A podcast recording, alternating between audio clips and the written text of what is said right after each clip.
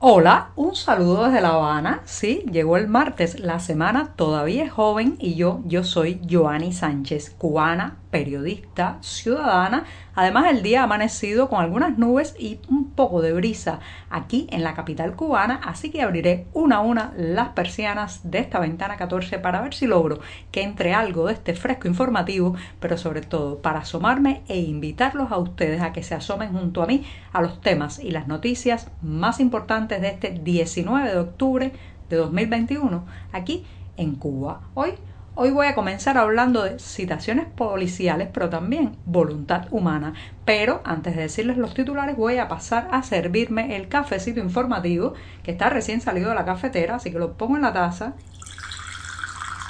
Lo sirvo, lo dejo refrescarse unos breves segundos aquí a mi lado y mientras tanto les comento los titulares de este martes. Ya les adelantaba que iba a empezar hablando de citaciones de la policía política, amedrentar, mentir y sacar información, pero también, señoras y señores, una oportunidad para hacer valer nuestra propia voluntad. En un segundo momento, cinco artistas invitados se retiran de la Bienal de La Habana, un evento cultural que ya está generando una lluvia de críticas. Mientras tanto, versos de José Martí y Ropa Blanca forman parte de las sugerencias que están difundiendo los organizadores de la marcha del próximo 15 de noviembre para asistir a estas manifestaciones. Y por último, Leinier Domínguez, invicto en el campeonato de ajedrez de Estados Unidos, pero se queda sin podio. Así que sale por la puerta grande este cubano universal. Dicho esto, presentados los titulares, voy a pasar a tomar la cucharita para revolver el cafecito, que ya se ha refrescado algo, pero sigue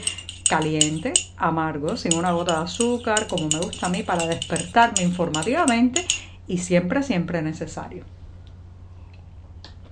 Después de este sorbito largo, porque el día editorial parece que será bien intenso, los invito justamente a que pasen por las páginas del diario digital 14medio.com para ampliar muchos de estos temas y la mayoría de estas noticias. Y con esto me voy a la primera cuestión del día que tiene que ver, señoras y señores, con las citaciones policiales. Estamos viviendo momentos en que constantemente escuchamos de alguien que ha sido citado por la policía política, la seguridad del Estado, el GEDO, el Armagedón, la trituradora, como usted quiera llamarla, a, ese, a esa entidad siniestra que eh, rige, controla y intenta también coartar pues las libertades, los derechos y la expresión o la capacidad de aglutinarnos en esta isla. Bueno, pues la policía política se ha dado a la tarea de amenazar intimidar a todo aquel que pueda ser un potencial participante en la próxima marcha del 15 de noviembre. Lo han hecho eh, de muchas maneras, pero me voy a centrar hoy en las citaciones policiales que ya están recibiendo algunos de los organizadores principales, de las personas que han eh, firmado con su nombre las solicitudes, los permisos para eh, poder manifestarse esa jornada del próximo mes. En estos interrogatorios hay un patrón que se repite una y otra vez. por regla general, los agentes de la policía política que interrogan al que ha sido citado, pues le hacen creer en un primer momento que es salvable, que él está mal influenciado, que los demás tienen la culpa, pero que él es una persona que todavía puede encontrar o reencontrar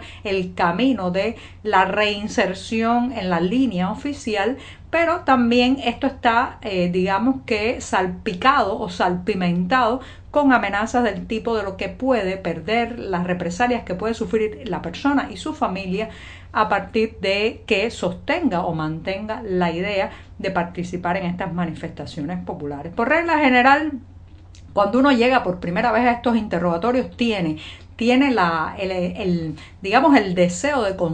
contestar, salir al paso a estas acusaciones que muchas veces también incluyen eh, pues campañas de satanización y difamaciones sobre terceros eh, y uno quiere salir al paso, claro está, la, hay una una, un deseo humano de aclarar, de eh, explicar, de poner el punto de vista, pero eso al final, señoras y señores, se convierte en una trampa porque estas, estos interrogatorios no están hechos para que usted diga su opinión, ninguno de los criterios que diga allí va a cambiar en la ruta nacional, no va a convencer a ninguno de estos policías políticos que están más que blindados ante los argumentos de cualquier detenido, sino que lamentablemente cada palabra que salga de su boca será usada en su contra. Por otra eh, parte, he sabido de personas que han sido citadas y se les ha obligado a firmar una especie de acta de advertencia o carta de advertencia de que no van a salir a la calle ese día, que no se van a acercar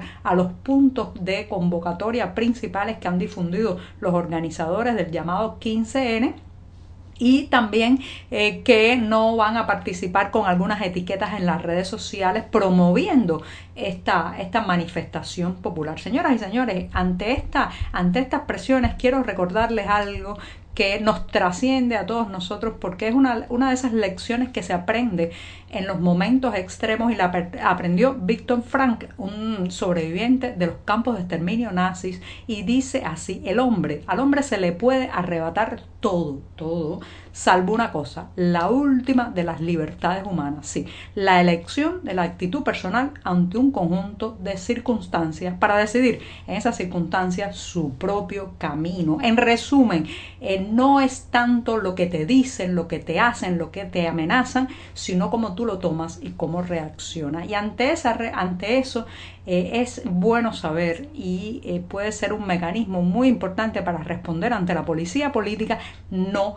pueden obligarte a firmar un documento, no pueden tomarte la mano y hacer tu firma, no pueden obligarte a articular palabras, no pueden obligarte a cambiar de parecer ni de decisión. Si tenemos eso claro cuando vamos a, una, eh, a un interrogatorio, a una citación con la seguridad del Estado, señoras y señores, somos más fuertes entonces porque nos aferramos, como Víctor Frank en los campos de exterminio nazi, a que la última de las libertades, nuestra última voluntad es cómo nos comportamos ante la policía política. Y ante la policía política hay que comportarse, en primer lugar, de manera firme, pero también evitando darles información, creyendo lo que dicen y, y evitando también dejarnos intimidar y eh, poner en contra de otros activistas, de otros disidentes, de otros periodistas independientes. Así, mi pequeña recomendación, recuerde usted a Víctor Frank con aquello de que la última de las libertades humanas depende de usted, de su voluntad, de su decisión y de su actitud ante la represión. Bueno, me voy al segundo tema, pero antes voy a servirme o mejor voy a servirme y refrescar rápidamente con la cucharita otro sorbito de café que el martes está bien intenso de trabajo como anunciaba al inicio.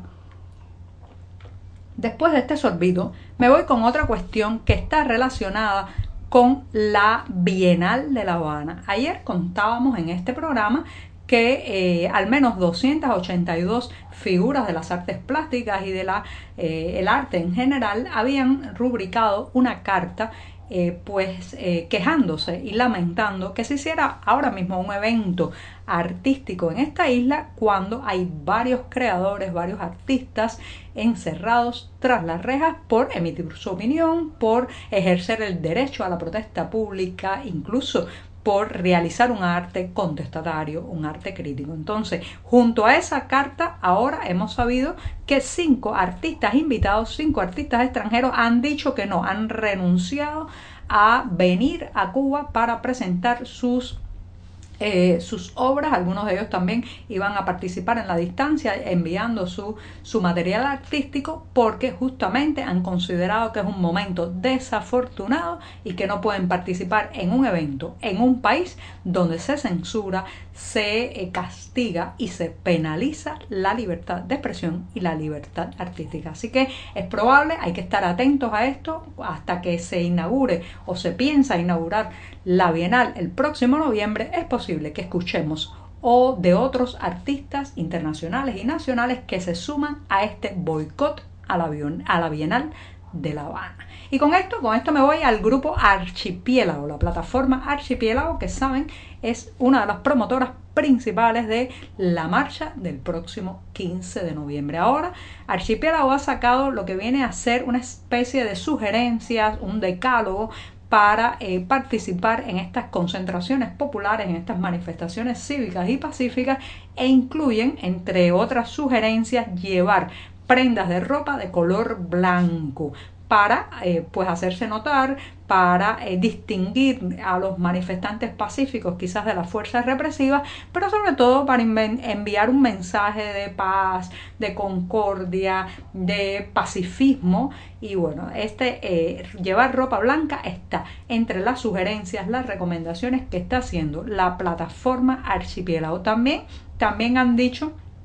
que eh, se pueden recitar versos de José Martí eh, ante la fuerza represiva. Vamos a ver cómo funciona esto en la práctica. Yo creo que son ideas bonitas, que son ideas que que generan una emotividad, generan una conexión, que pueden unir mucho a los manifestantes, pero eh, a las fuerzas represivas a veces eh, no los intimidan ni los versos, ni el pacifismo, sino que están preparados para romper cabezas, para lanzarse con los palos, para simplemente atacar y aplastar al diferente. Así que mientras por un lado por los organizadores están hablando de pacifismo, de buen talante, de esgrimir versos, flores y ropa blanca, por el otro lado veo que las tropas oficialistas se están preparando para una confrontación violenta y en eso están las declaraciones, por ejemplo, de la tristemente célebre Central de Trabajadores de Cuba, que en varias décadas jamás ha representado los derechos de los obreros ni el proletariado en este país, que ahora ha lanzado una declaración diciendo que eh, pues pueden contar con sus fuerzas para enfrentar a lo que llaman una escaramuza, a lo que llaman eh, prácticamente una, una, manifestación no popular del próximo 15 de noviembre. Así que, por un lado, tenemos el buen talante, por el otro, los palos y eh, enseñando los colmillos ya a la población cubana. Y me voy, me despido con una pincelada de ajedrez. Ya saben que el maestro Leinier Domínguez había estado muy bien, muy bien en el campeonato de ajedrez de Estados Unidos. Lamentablemente ha salido eh, sin eh, un galardón, se quedó sin eh, subir al podio, pero quedó también invicto. Así que sale por la puerta grande este cubanazo que, reitero, no logró alcanzar el podio en el campeonato de ajedrez de Estados Unidos, pero salió invicto. Así que eh, felicidades maestro y en esas 64 casillas estuvimos representados todos los cubanos de esta isla. Muchísimas gracias, esta mañana que será miércoles, el día atravesadísimo de la semana.